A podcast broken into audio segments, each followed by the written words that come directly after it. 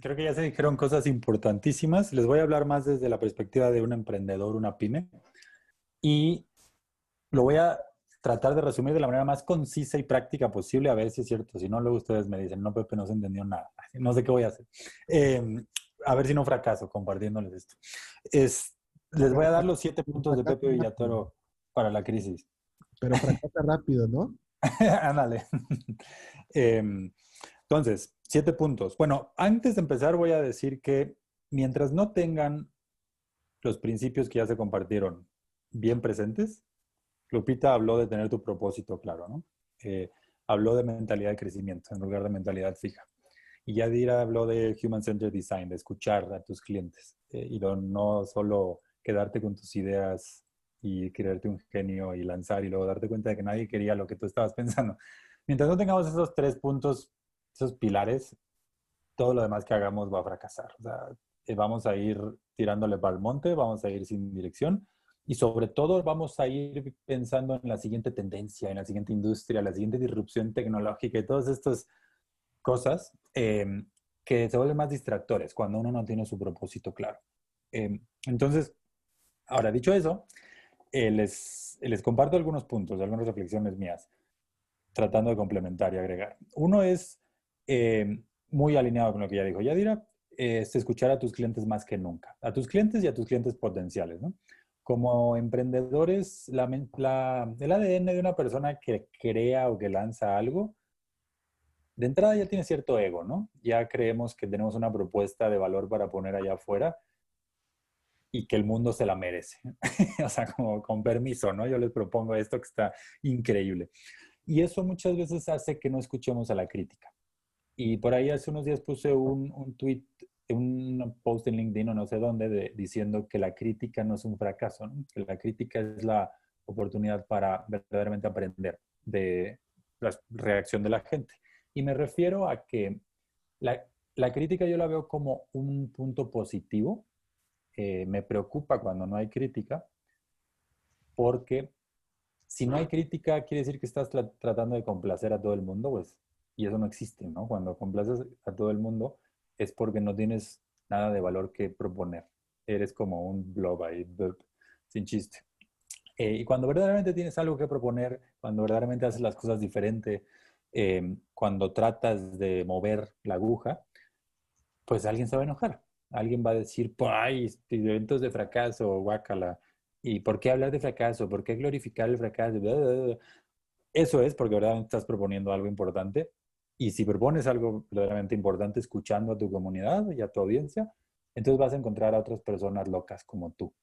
Y entonces, cuando haces ese grupo de locos y locas, ese grupo es mucho más potente que un, vendo tornillos, ¿no? Y todo el mundo vende tornillos y eso qué. Este, nadie te va a criticar por vender tornillos. Este, la segunda es qué te hace raro. ¿Qué te hace raro a ti? ¿Qué te hace, hace raro a tu equipo? ¿Qué hace raro a, tu empresa? Y, o a tu idea de empresa. ¿A qué me refiero con esto? Eh, que muchas veces también, por ejemplo, yo, ¿no? Yo he ayudado a crear o creado cinco empresas directamente como fundador. Y de esas dos fracasos divertidos. Y, y entonces cuando viene una crisis y ya tenías tu empresa, ya tenías 300 ciudades, 90 países y pum, pum, pum, y la marca y todo, y los inversionistas alineados y tal, viene la crisis y te desaparece la industria, porque nosotros operábamos en eventos offline, cinco meses parados, em, y pivoteando y y moviéndonos a digital, entonces empiezas a pensar como qué está de moda con el mercado, qué está vendiendo, ¿no? Me ha tocado ver empresas que su gran propósito era, no sé, cambiar la vida de las personas a través de no sé qué, pero en el momento que pegó la crisis dijeron, ah, ahora vendemos gel antibacterial.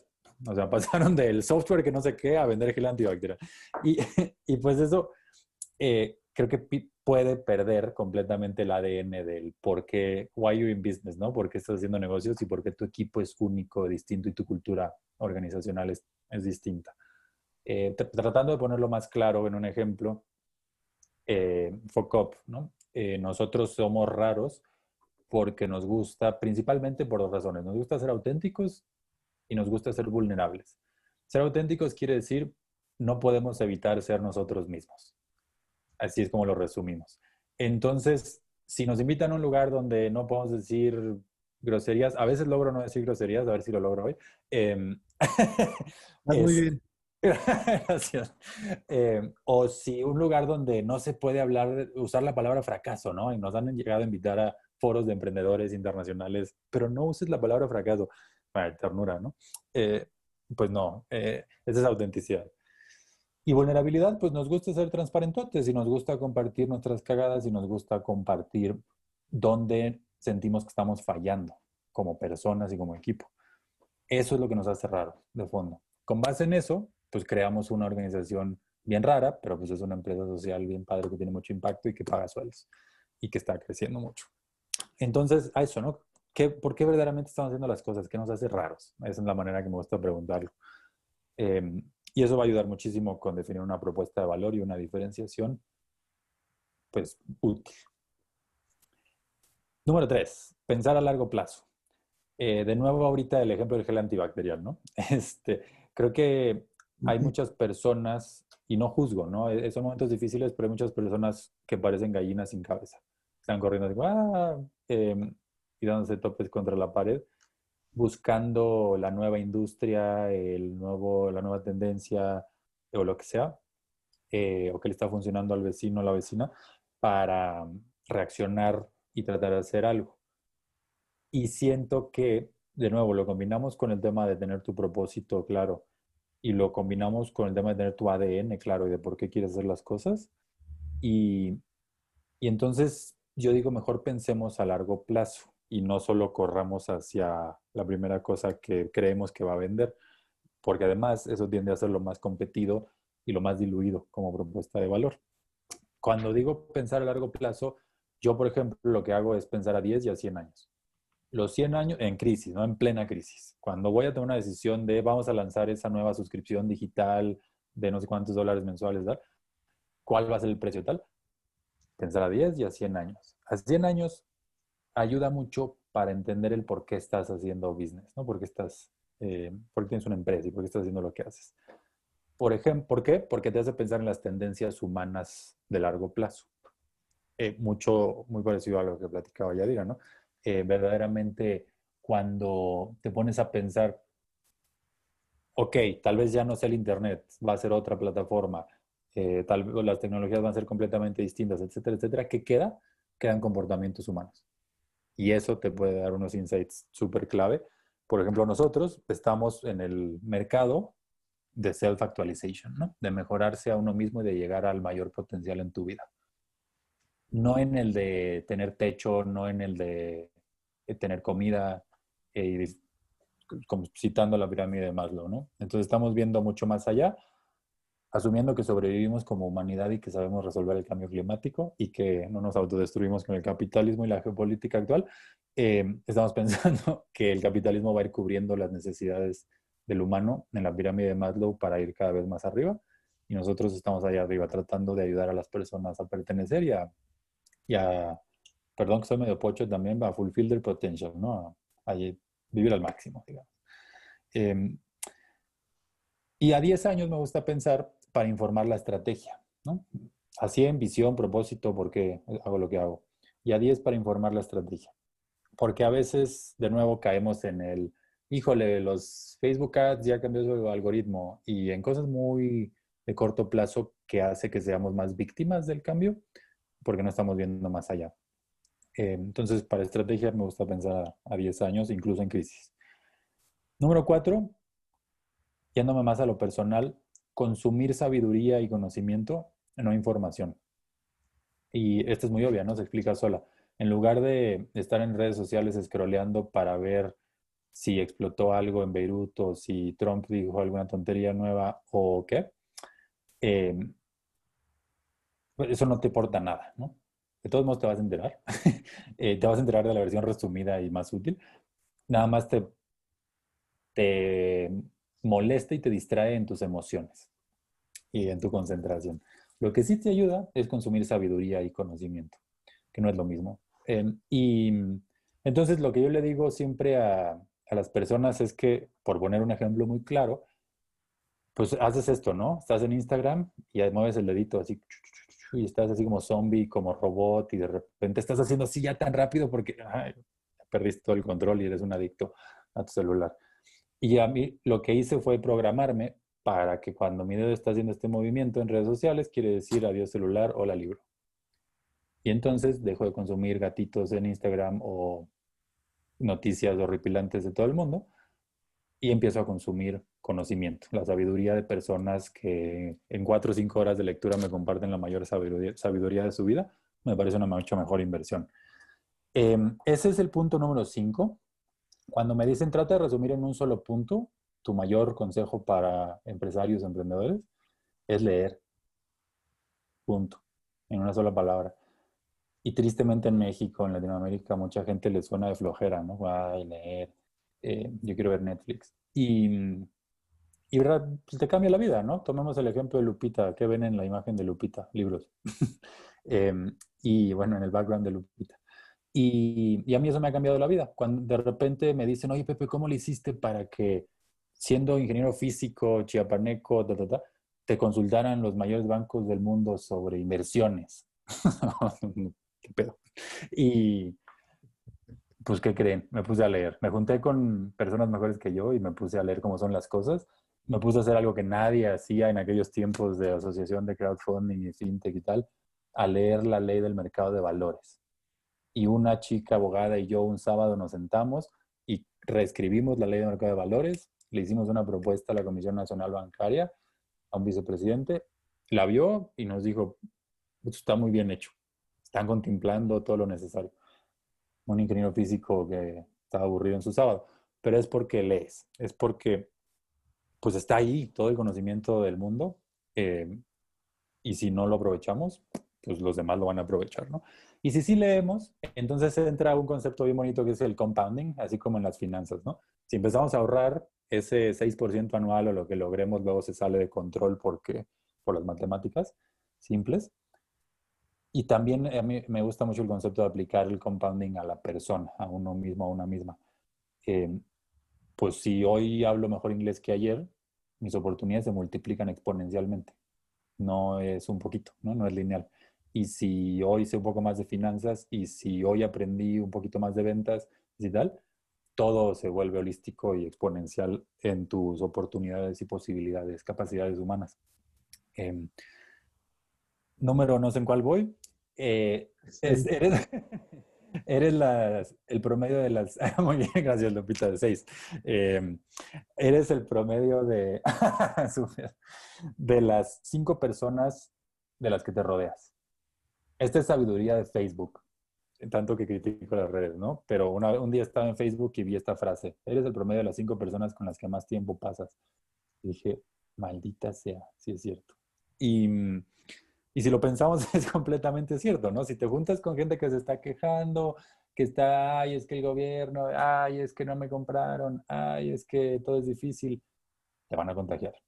Y si estás rodeada, rodeado de personas inspiradoras, motivadas, con energía, que ven el lado positivo, que ven el como sí, que fracasan y se levantan, pues también te van a contagiar. Y esto creo que se puede llevar a un hack de vida.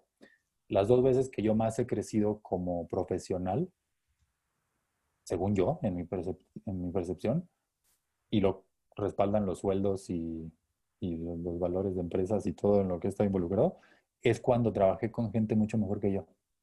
Cuando en Crowdfunder estaba con, con Rafe y es mi mentor personal, que mi mentor personal se volvió mi socio y es un tipo genio, eh, pues le aprendes en el día a día, ¿no? Sentado hombro con hombro, ves cómo escribe un correo, cómo tiene una llamada de ventas, cómo le hace un pitch a un inversionista. Y eso no te lo enseña a nadie. O sea, los años acumulados de experiencia y aprenderlo así, copiarle todo, es invaluable. Eh, y lo mismo me pasó en WeWork. Cuando me tocó lanzar y dirigir WeWork en México, tuve un jefe al principio que me retó al máximo y llegamos a sacar chispas y uno de mis primeros reportes semanales decía, reto, tengo que cambiar mi relación con Ariel Tiger, con mi jefe, porque siento que me trata como un niño. y adivinen quién leía el, el reporte, pues él. Y él siendo israelita, súper fregón, líder en el ejército antes y todo, ¿qué creen que hizo? Leyó eso y no hizo nada más que cambiar. No me dijo nada, no nada. A partir de ese momento me dio mucho más leeway. O sea, me puso unas pruebas impresionantes y me dijo, tú puedes hacer mucho más de lo que estás haciendo. Y me acuerdo cuando ya llegamos como, México es el, el mercado de más rápido crecimiento en la historia de esta empresa, Ciudad de México. ¿Qué hubo? Y me dijo, pues sí, güey, porque tus precios están baratos, ¿qué más puedes hacer? Entonces, siempre me estuvo retando, ¿no? Y el estar con gente mucho mejor que yo, pues me llevó a otro nivel. Em, y listo, y lo último que, les, quería compartir es lo que dijo Lupita, eh, lo, lo, de propósito, de tener el propósito claro de por qué estamos haciendo negocios, por qué hacemos lo que hacemos como personas primero, y número dos, por qué nuestra empresa eh, propone algo. Eh, agregaría el punto de los valores. Creo que los valores, sobre todo en países, bueno, voy a decir pues en México, ¿no? Yo trabajé en, puedo, sí, lo voy a decir, yo trabajé en Telmex y, y pues en Telmex es una de esas empresas donde vas en el pasillo y lees honestidad o lo que sea que decía, no me acuerdo. Y justo ese es el punto, no me acuerdo, porque no se vivían esos valores en el día a día. Y esos valores de póster eh, le dan un mal nombre a los valores, pero los valores verdaderamente son qué valoramos. Me gusta mucho este libro que se llama The Values Factor. Está medio mal escrito, pero me dejó un punto clave en la vida que es, los valores no son lo que dices que valoras y lo que enlistas. Los valores son lo que valoras. Ejemplo, si dices que valoras tu salud física y el ejercicio, pero no te levantas a las 7 de la mañana para ir al gimnasio, no, no valoras tu salud física y no valoras el ejercicio.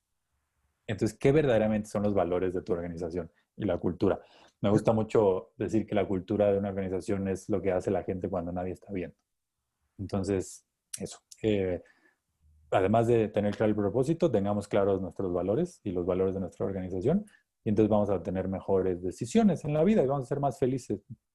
Pues buenísimo. Eh, excelente contribución por ahí. Este, bien decía Albert Einstein que si no lo explicas en pocas palabras, pues no lo entiendes. Creo que hiciste un excelente eh, resumen de un cúmulo de aprendizaje que has tenido a lo largo de todos tus 20 años quizás como emprendedor eh, y, luego con los retos que has vivido y lo que te ha representado en términos de la exigencia que te has planteado a ti mismo y cómo superar y enfrentar cada uno de esos retos, ¿no?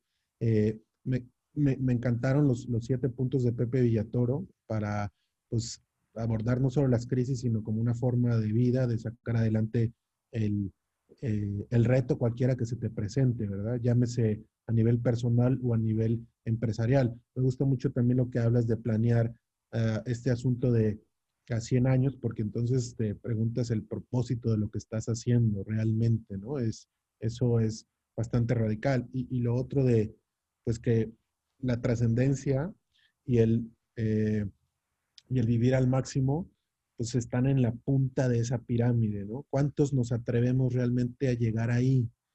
¿De qué sirve vivir si no estás pensando estar ahí, verdad? O sea, ¿de qué sirve brindar un servicio, hacer un producto, crear una organización social si no estás pensando estar en, esa, en ese punto de la pirámide, ¿no? Este, ¿Cuál es el sentido de, de realmente dedicarte a lo que haces.